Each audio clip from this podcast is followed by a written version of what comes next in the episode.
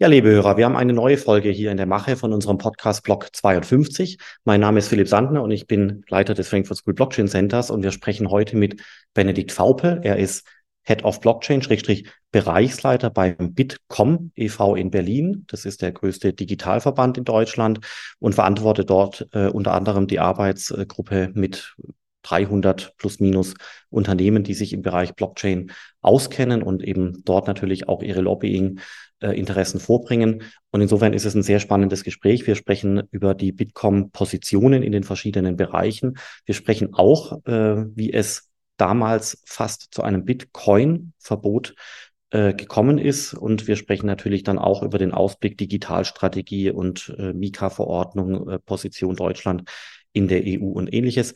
Und ich werde ganz besonders aufpassen müssen, das Wort Bitcoin von dem Wort Bitkom abzutrennen, damit sich das nicht vermischt.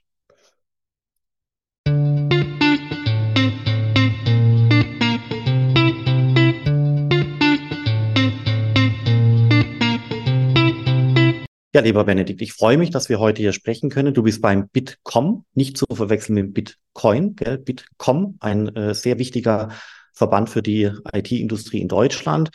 Aber vielleicht stellst du dich und Bitkom am Anfang jetzt einfach mal selber kurz vor und danach würden wir direkt mal in die Positionen von euch reingehen, also digitaler Euro, digitale Wertpapiere, Kryptoassets ähm, und so weiter und so fort. Es ist sicherlich sehr spannend äh, zu erfahren, wo der Bitkom e.V. hier inhaltlich so steht. Aber jetzt erstmal zu dir, Benedikt.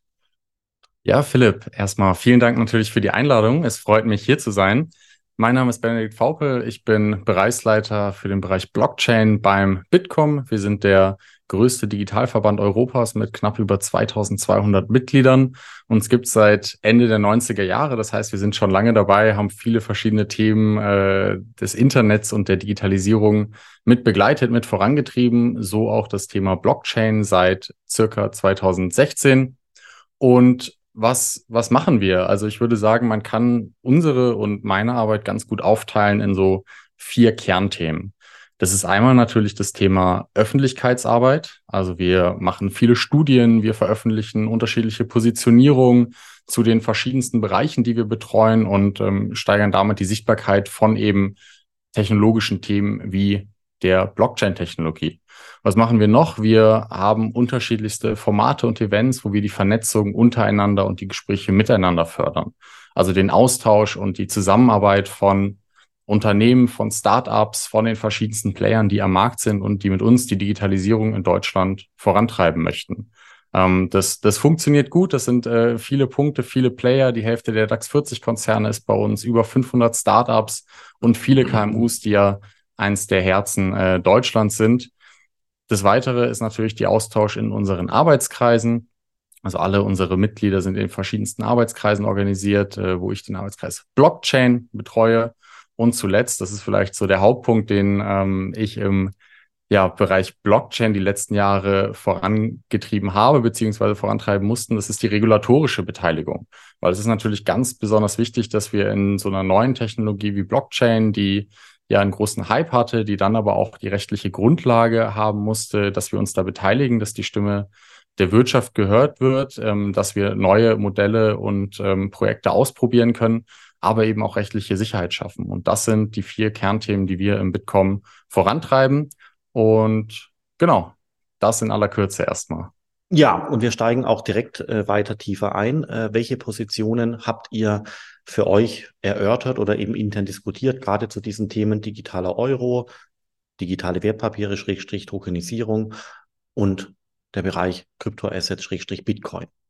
Bitcoin, hm. nicht Bitcoin. Ähm, dann dann fange ich doch gerade mal an mit dem digitalen Euro, weil das okay, gerade, glaube ich, eins der Themen ist, die die in der Gesellschaft vielleicht noch gar nicht so weit äh, diskutiert werden, wie sie schon in, ja, in den Spezialgruppen irgendwie seit längerem äh, besprochen werden. Da geistert ja oft immer noch herum, okay, hier die Privatsphäre äh, könnte irgendwie eingeschränkt werden, CBDCs, also so eine dystopische Zukunft von digitalem Euro.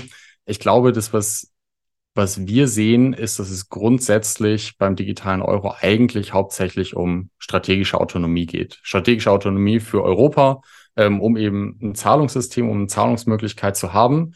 Das zeigen unsere Zahlen. Immer mehr Leute zahlen nicht mehr mit bar. Sie sollen das weiterhin können, aber äh, seit Jahren setzen wir uns natürlich auch dafür ein, dass Leute die Wahlfreiheit haben. Zahle ich bar, zahle ich mit Karte, zahle ich mit, äh, mit meinem Handy und dann in Zukunft auch mit dem digitalen Euro zum Beispiel. Ähm, was dabei aber wichtig ist, ist, glaube ich, der Punkt auch zu sehen, wir diskutieren aktuell über den sogenannten Retail CBDC. Also das, was, was du und ich am Ende auf dem Handy als Wallet haben oder als Karte, mit der wir bezahlen können. Aber es gibt natürlich auch den sogenannten Wholesale CBDC, also Zahlung zwischen, äh, zwischen Banken und zwischen Unternehmen.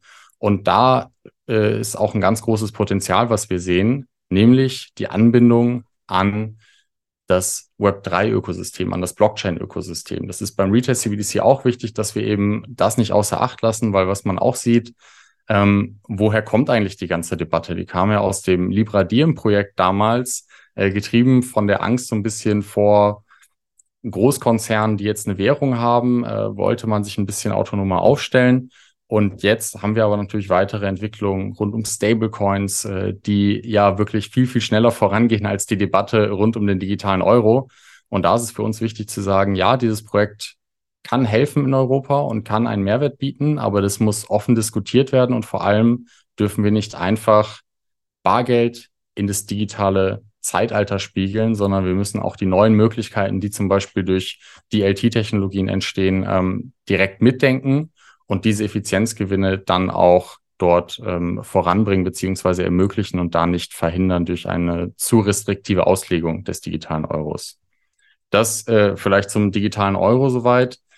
Ansonsten, ja, Krypto und ähm, es ist ein großes Thema. Ich glaube, da haben wir uns hauptsächlich natürlich durch die verschiedensten Positionierungen, sei es zum, ähm, zum EWPG, sei es zu den anderen Themen, zu Mika, ähm, mit eingesetzt. Sprich, wir waren da wirklich eher daran interessiert, im Detail rechtliche Grundlagen zu schaffen und einfach dafür zu sorgen, dass wir in Deutschland und Europa ein gut funktionierendes System haben, auf dem Unternehmen ihre Geschäftsmodelle im Bereich Krypto, im Bereich Blockchain aufbauen können.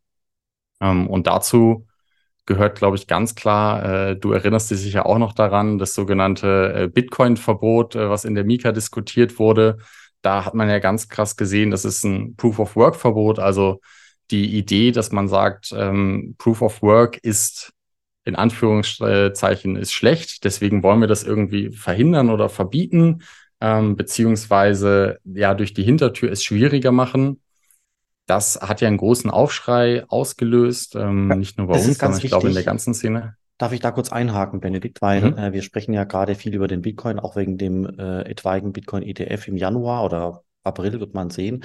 Kannst du das nochmal kurz ausführen, ähm, dass das nicht in Vergessenheit gerät? Also was ist da genau passiert und wie ist es am Ende geendet und wer hat hier was gemacht, äh, um dieses Thema etwaige es war ja kein echtes Bitcoin-Verbot. Man wollte ja den Konsensmechanismus ähm, anfassen.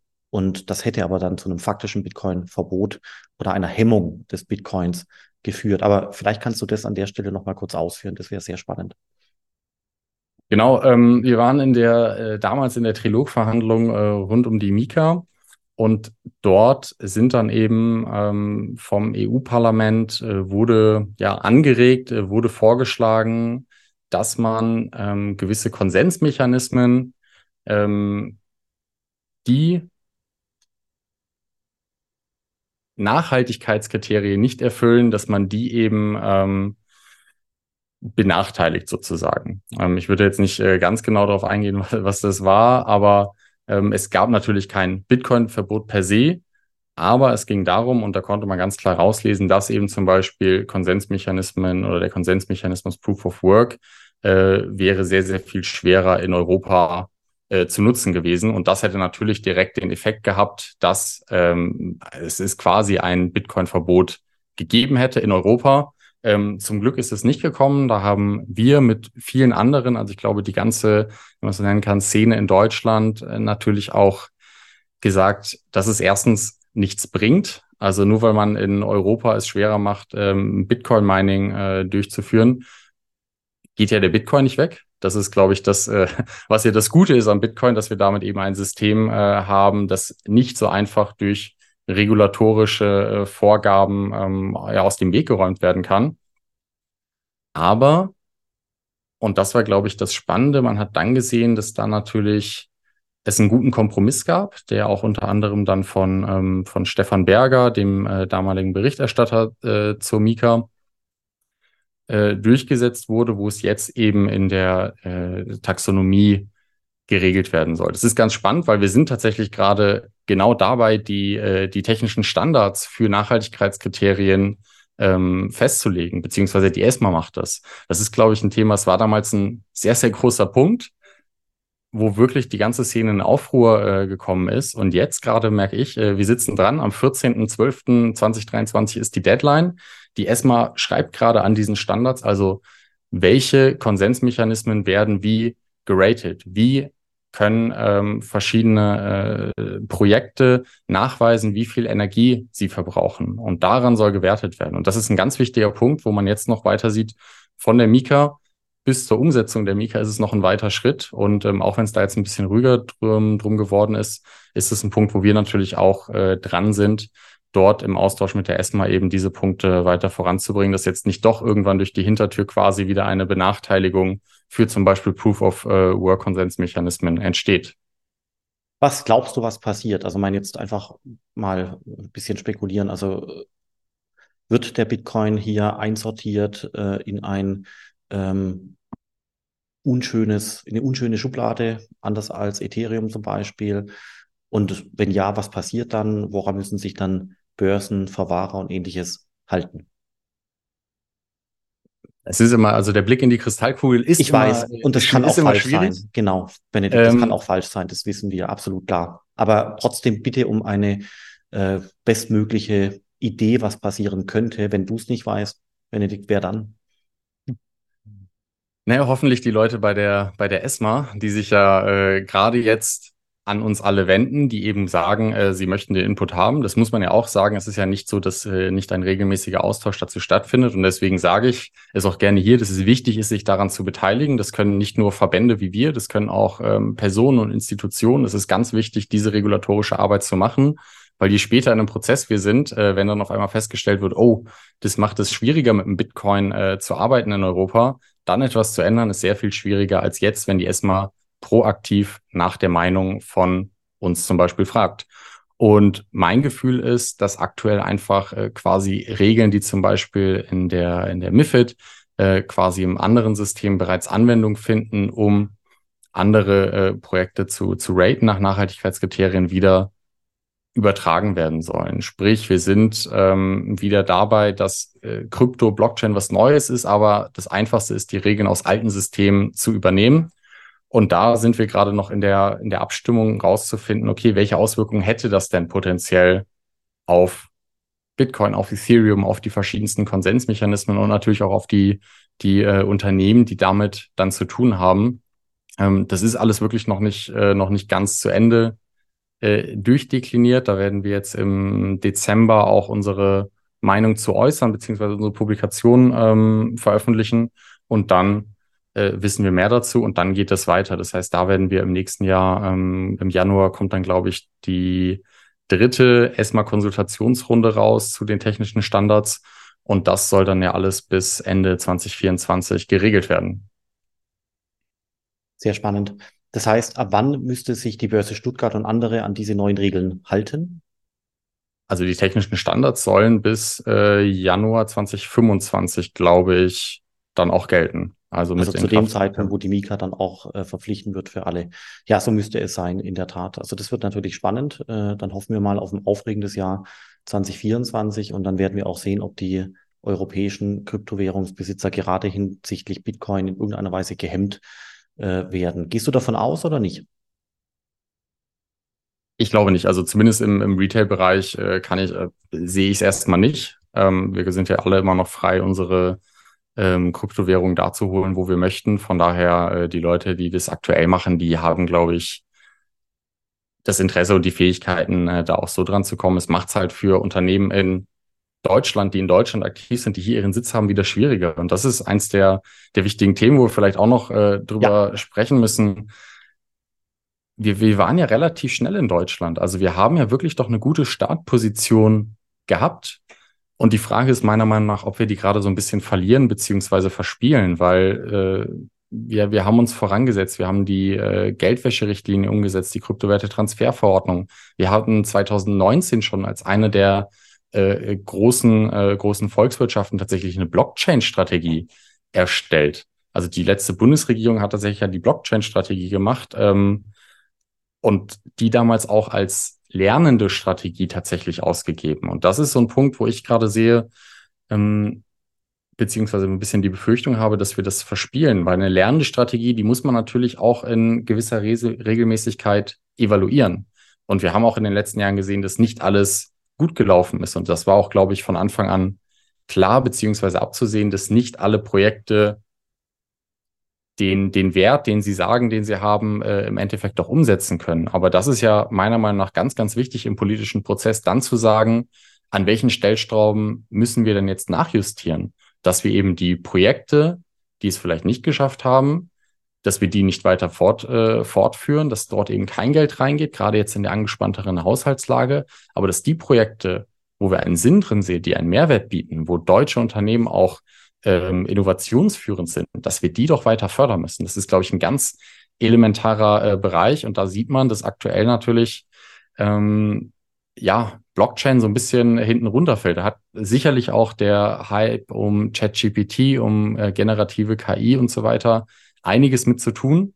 Ähm, es hat aber natürlich auch was damit zu tun ähm, mit den dem Fall von äh, SBF, FTX, das Drama, auch wenn es nichts mit, mit uns in Europa wirklich zu tun hat. Aber ich glaube, in der Wahrnehmung der durchschnittlichen äh, Bürgerin oder des Bürgers und auch vieler Politikerinnen und Politiker ist es halt einfach ein Thema, was leider zuerst in den Kopf kommt, wenn sie das Thema äh, Kryptowährung hören. Und da bist du, da sind wir dran, äh, durch Education das natürlich zu ändern. Aber das ist ein gewisser Vertrauensvorschuss, der uns vielleicht verloren gegangen ist. Und das ist eben im politischen Diskurs, in der politischen äh, Kommunikation ist Vertrauen, glaube ich, ein ganz, ganz elementarer Punkt, ist einer der wichtigsten Punkte und es ist eben nicht wie in, in der Blockchain-Welt, wo wir äh, uns nicht gegenseitig vertrauen müssen, sondern äh, die Blockchain dazwischen schalten können. In der realen Welt müssen wir das eben ähm, lange aufbauen und dafür braucht's Interessenvertretung. Dafür braucht es äh, eine starke Gemeinschaft auch von Leuten, die das Thema vorantreiben wollen, die sich damit auseinandersetzen, die äh, Vertrauen aufbauen zu den Stakeholdern, die uns untereinander vernetzen. Und das ist ähm, ja einer der Punkte, die wir mit dem Bitcoin natürlich auch vorantreiben. Finde ich sehr, sehr, sehr äh, gut, was du hier sagst. Ähm, woran liegt es? Also warum geht es nicht schneller? Ähm, der Staat hat ja an sich gute Regeln gemacht, relativ zeitig. Hätte der Staat es noch begleiten sollen durch entsprechende Subventionen oder, oder Begleitprogramme? Oder liegt es an der Industrie, die das Thema nicht schnell genug aufgegriffen hat?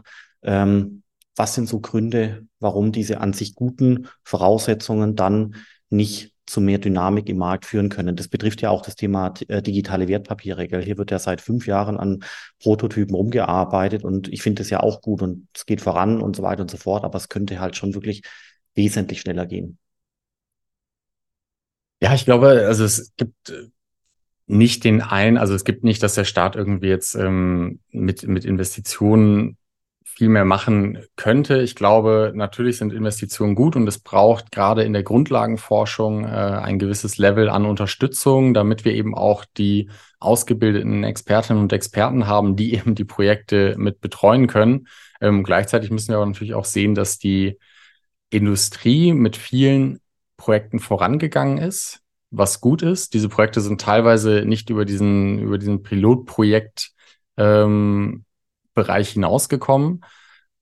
Was meiner Meinung nach aktuell wirklich ein, eine Herausforderung ist, ist das Thema Lizenzierung, ist das Thema ähm, Aufsicht, wo wir einfach sehen, dass es natürlich ähm, wichtig ist, Unternehmen, die mit Kryptowerten äh, handeln, die diese verwahren, zu beaufsichtigen, aber dass wir da teilweise doch, glaube ich, aus dieser, ähm, aus der Kryptoszene das Gefühl haben, dass es äh, leichter sein könnte. Du hast es eben gesagt, wir sind vorangegangen, wir haben die regulatorischen äh, Grundlagen gelegt und dann ist es aber wie leider so oft, ähm, wenn wieder in Deutschland, ich sage mal, alles etwas überreguliert wird und die Normen überhand nehmen, ähm, das wird ja nicht aus einer Böswilligkeit gemacht, irgendwie Unternehmen äh, zu verhindern oder es denen schwerer zu machen, aber die daraus folgenden Herausforderungen und Probleme, die werden oft nicht äh, bedacht, teilweise im Voraus, teilweise, weil wir natürlich auch, ähm, glaube ich, wenn man jetzt unsere Industrie vergleicht mit anderen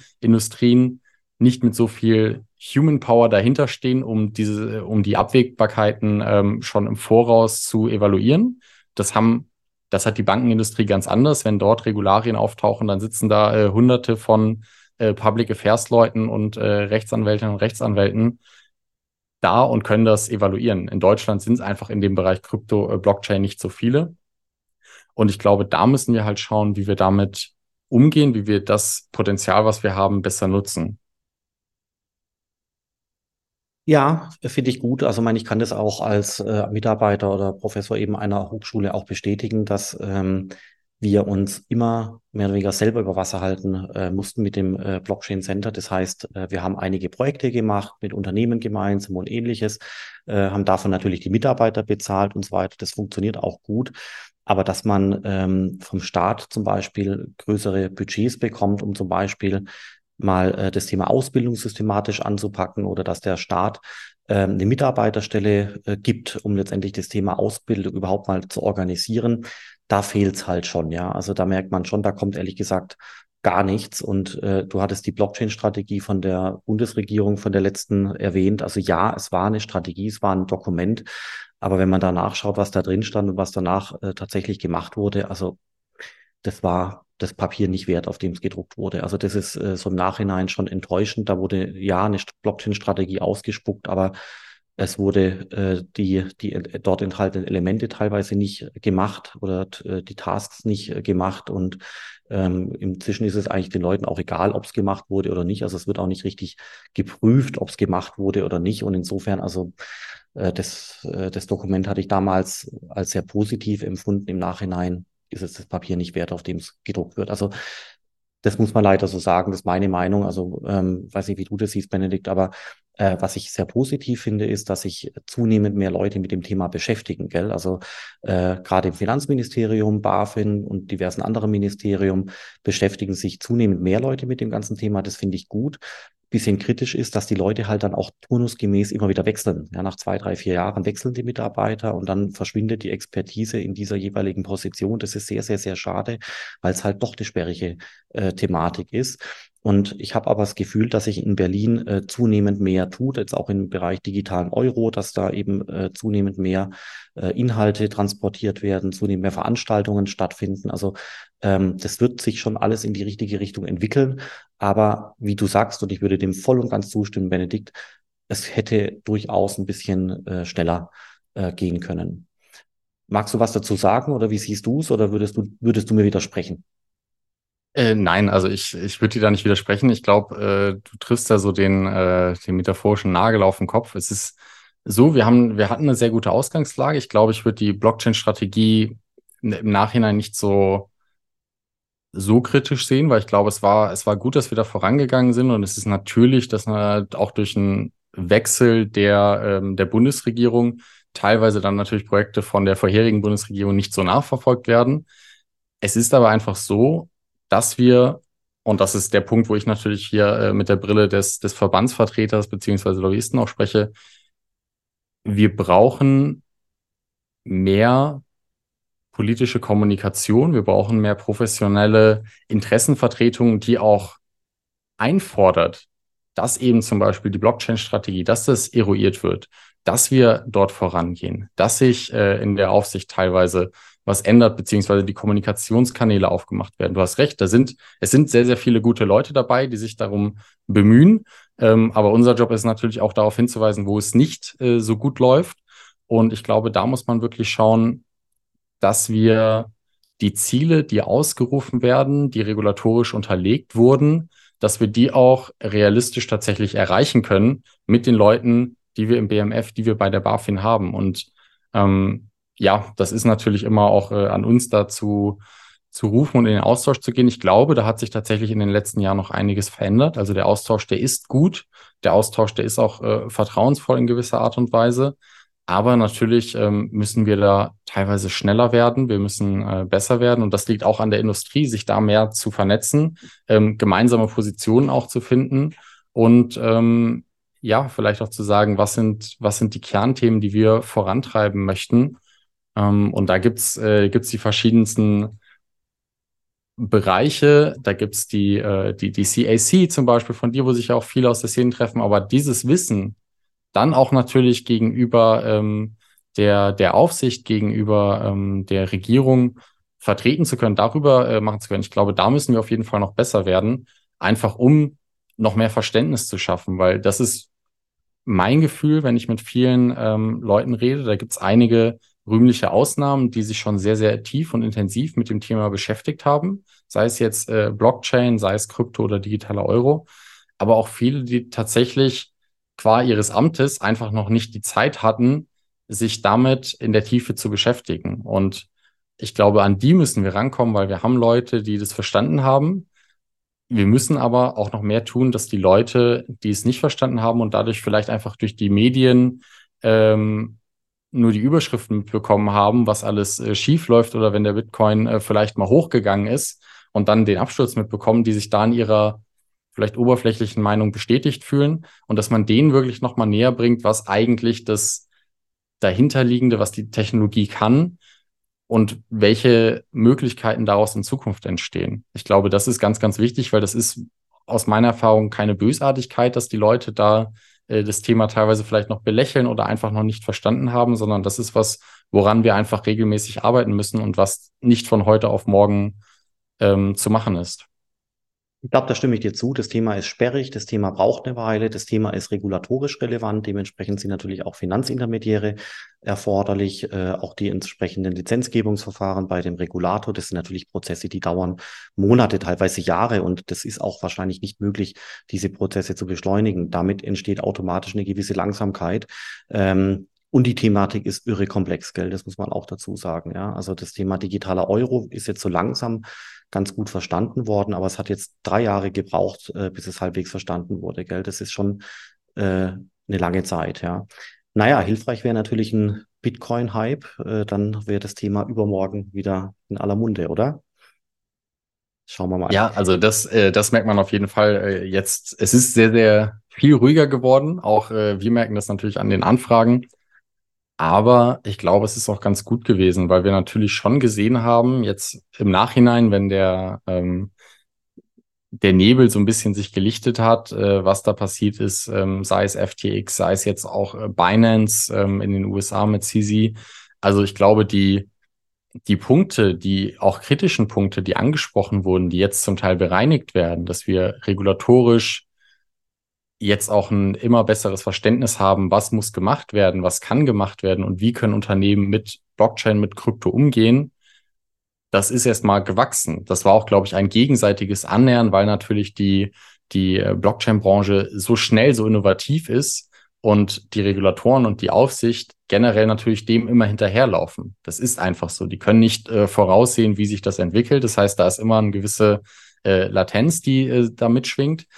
Und jetzt haben wir uns, glaube ich, immer mehr angenähert und jetzt ist eine gute Grundlage geschaffen, um wirklich nachhaltiges Wachstum eines Blockchain- und Kryptomarktes auch in Deutschland und in Europa zu ermöglichen. Und ich glaube, da müssen wir ansetzen, das halt wirklich ähm, noch mehr hervorzubringen und zu sagen, hey, wir haben das jetzt geschafft, wir haben, wir möchten nicht diese Boom and Bust Cycles haben, wo wir einmal wieder ganz, ganz stark hochgehen und der Bitcoin irgendwie über 100.000 geht vielleicht eines Tages und dann aber wieder runtergeht, sondern mir wäre es aus der Sicht äh, lieber, dass wir einen, einen Langfläch, äh, lang, äh, einen längeren Anstieg haben und der einfach wirklich nachhaltig ist, weil dann zeigt sich, glaube ich, auch der Wert ähm, der Technologie dahinter und dann zeigt sich, äh, wie die Geschäftsmodelle wirklich längerfristig ähm, ge gewinnbringend sein können, nicht nur für die Gesellschaft, ähm, sondern natürlich auch für die Wirtschaft.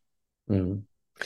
Hundertprozentige Zustimmung äh, sehe ich genauso. Magst du noch was äh, zum Thema, ähm, ja gut, wir hatten den, den, die deutsche äh, Blockchain-Community teilweise schon, vielleicht magst du dazu noch was ausführen, aber eben auch zu Dingen, die politisch relevant sind, die EU-Wahl, die dann da ansteht, die Bundestagswahl, die dann noch später ansteht, Themen wie Digitalstrategie und ähnliches. Magst du dazu noch was ausführen? Mhm. Also ich glaube, das ist wirklich einer der Punkte EU-Wahl. Da haben wir das ja auch gesehen. Also gerade die ähm, europäischen Blockchain-Assoziationen, die da auch schon ein, ein Manifesto, haben sie es, glaube ich, betitelt, ähm, zur EU-Wahl rausgegeben haben. Das ist ganz wichtig. Also dieser Austausch ist wichtig, dass wir auch nicht nur unsere deutsche Sicht ähm, na, äh, hervortragen, sondern auch da im Austausch sind, weil immer mehr Sachen passieren in Europa. Wir haben es gesehen, Mika, TFR, das sind die Themen, die alle europäisch ähm, europäisch entschieden werden und dann in Deutschland wieder umgesetzt werden. Natürlich hatten wir auch die Möglichkeit durch kryptowerte Transferverordnung, wo Deutschland vorangegangen ist, viele Punkte auf europäischer Ebene vorher mitzugestalten. Ähm, mit Blick da auf die EU-Wahl ist es, glaube ich, ganz, ganz wichtig, dass wir die Themen, dass die nicht hinten runterfallen. Also digitaler Euro ist jetzt, glaube ich, es, es wird wohl keine Entscheidung mehr vom EU-Parlament äh, vor der Wahl geben. Das heißt, das zieht sich auch noch länger ähm, hin und dann sind wir, naja, bei 20, 2028, 29 für den digitalen Euro. Mal schauen, was noch für Krisen auf uns zukommen. Vielleicht dauert es noch länger. Und meine Hoffnung ist, dass wir bis dahin natürlich ähm, die Kryptoindustrie weiter wächst und gedeiht. Und dann äh, gibt es vielleicht einen digitalen Euro, aber wir können das alles schon viel besser, viel effizienter mit ähm, privatwirtschaftlichen äh, Anwendungen aus dem DLT-Bereich lösen. Ein wichtiger Punkt ist für mich natürlich auch jetzt der Blick auf die Bundestagswahl, weil, und das ist essentiell für uns, wir brauchen Anknüpfungspunkte, wir brauchen Verbündete, wir müssen gemeinsam uns überlegen, was sind die Punkte, die für den Blockchain-Standort Deutschland elementar sind und die wir in einer nächsten Regierung, wie auch immer sie aussieht, 2025, äh, 2026 vorantreiben möchten. Weil das sind die Punkte, die jetzt entschieden werden. Die Wahlprogramme werden ähm, hinter, ich sage mal, halb verschlossenen Türen natürlich von den Parteien jetzt formuliert. Und jetzt ist es ein guter Zeitpunkt, um da auch ähm, gemeinsame Positionen zu entwickeln und diese Positionen vertreten zu können. Weil Wahlkampfjahr ist dann ähm, ab, ab 2025 wieder. Da müssen wir natürlich schauen, ähm, welche Position können wir reinbringen. Ich weiß nicht, du erinnerst dich sicher, ähm, die Machbarkeitsstudie für Grundbucheinträge auf Basis von Blockchain war das, was jetzt noch in, äh, im Koalitionsvertrag der, der aktuellen Regierung drin stand. Mir wäre es wichtig, dass wir da wirklich andere Themen mit reinbringen, dass Blockchain eben nicht wie zum Beispiel in der Digitalstrategie hinten runterfällt, auch wenn Themen wie KI etc. auch sehr, sehr wichtig sind. Aber Blockchain als Infrastruktur ist eben auch ein sehr wichtiges Feld. Und da müssen wir, glaube ich, alle noch ein bisschen mehr tun und äh, gemeinsam äh, gute Thesen und vor allem noch bessere Argumente finden, warum Blockchain in Deutschland ein, ein wichtiger Faktor ist und äh, noch ein viel wichtigerer Faktor werden kann und warum es dafür eben auch politische Unterstützung braucht und wie wir diese bekommen können. Ähm, das müssen wir gemeinsam als Kryptoszene ähm, erarbeiten und dann auch vertreten. Ja, also mal gute Punkte, gell? Man, man darf aber nur nicht unterschätzen, dass wir in Europa ja hier und da schon recht, recht weit sind, gell? Wir sind bei, bei einer Durchdringung in der Gesellschaft von plus minus zehn Prozent äh, der Menschen, die Bitcoins besitzen. Das heißt, es gibt schon gehörig viele Menschen äh, in Deutschland, die die Kryptoassets besitzen. Die gehören nicht unbedingt zur Blockchain-Community, aber doch sind sie Teil dessen, weil natürlich durch die Regulatorik äh, die Regeln gemacht werden, nach denen diese Leute Kryptoassets kaufen, verkaufen, besteuern und was auch immer alles äh, machen müssen. Ähm, Finde ich ein Punkt, den man nicht unterschätzen darf. Das Thema Blockchain ist nämlich damit teilweise schon hier und da in bestimmten Teilen der Gesellschaft angekommen, auch wenn wir wie du sagst, vollkommen zu Recht, äh, hier und da darum kämpfen müssen, dass das in der Industrie, in der Branche, beim Staat ähm, und so weiter und so fort natürlich noch weitergehen muss. Da kann man wieder nur erkennen, dass die Welt der Kryptoassets sich weiterentwickelt und weiterentwickelt hat, wohingegen die Anwendungen im B2B-Sektor teilweise sich deutlich langsamer entwickeln. Auf jeden Fall. Also das, äh, das sehen wir auch. Wir sind ja mit, äh, mit über 300 Unternehmen, die im Arbeitskreis Blockchain ähm, aktiv sind, glaube ich, wirklich nah dran an den verschiedensten Anwendungsbereichen auch von Blockchain. Und da sieht man halt, dass die Wirtschaft in Deutschland sich immer noch schwer tut, Blockchain-Anwendungen einzusetzen. Ich glaube, wir sehen es in den letzten Jahren ganz deutlich, dass natürlich immer die größeren Unternehmen die Themen vorangetrieben haben, die auch eben Innovationsabteilungen hatten, wo Blockchain äh, ein Thema war. Und wir sehen jetzt natürlich einfach ähm, anhand der verschiedenen Krisen, anhand der äh, ökonomischen Situationen, dass gerade Marketing und Innovationsabteilungen leider die ersten sind, wo dann ähm, Themen äh, oder Gelder gekürzt werden und dass da auch bei vielen dann eben Blockchain-Projekte, die vielleicht wirklich noch ein bisschen Zeit gebraucht hätten, aber die sehr vielversprechend waren, dass die quasi äh, weggefallen sind. Das ist wirklich sehr, sehr tragisch und das schmeißt, glaube ich, die Wirtschaft und die Anwendung um einige Jahre zurück. Das muss man ganz klar so sagen. Mhm, stimme ich zu.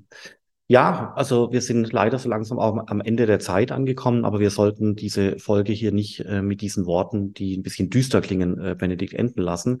Magst du noch äh, ein Schlusswort finden? Ähm, ja, also ich glaube, man muss immer noch sagen, wir haben viele Anwendungsmöglichkeiten für die Blockchain. Die, wir haben die regulatorischen Grundlagen in den letzten Jahren geschaffen. Wir haben schon viel ermöglicht. Äh, jetzt ist es daran, weiterzugehen, nicht nachzulassen. Und äh, vielleicht noch eine, eine, gute Zahl zum Abschluss, denn ähm, immerhin 54 Prozent der Leute, die wir befragt haben, äh, sagen, dass die Blockchain-Technologie eine der wichtigsten Zukunftstechnologien ist. Das heißt, wir sind bei über der Hälfte, die wir schon erreicht haben. Und da muss man auch mal zurückschauen. Fünf, sechs Jahre äh, früher kannten viele Bitcoin nicht, wussten noch weniger, was eine Blockchain ist. Und jetzt sind viele Leute, die halt sagen, hey, das ist wirklich eine wichtige Zukunftstechnologie, die den Nutzen sehen. Ähm, und das ist, glaube ich, etwas, was einfach ein Prozess ist, der vielleicht nicht so schnell gekommen ist, wie wir das ähm, während des Bullruns erwartet haben oder sich auch einige erhofft haben. Aber es ist ein stetiger Prozess und gemeinsam arbeiten wir daran, dass dieser stetige Prozess weitergeht und dass wir damit ähm, ein nachhaltiges Ökosystem rund um Blockchain und Krypto in Deutschland und in Europa aufbauen. Klasse. Dann vielen Dank, Benedikt, für die Worte und ich wünsche dir und allen Hörern da draußen natürlich noch einen wunderbaren Tag. Danke dir, Philipp, für die Einladung und das Gespräch.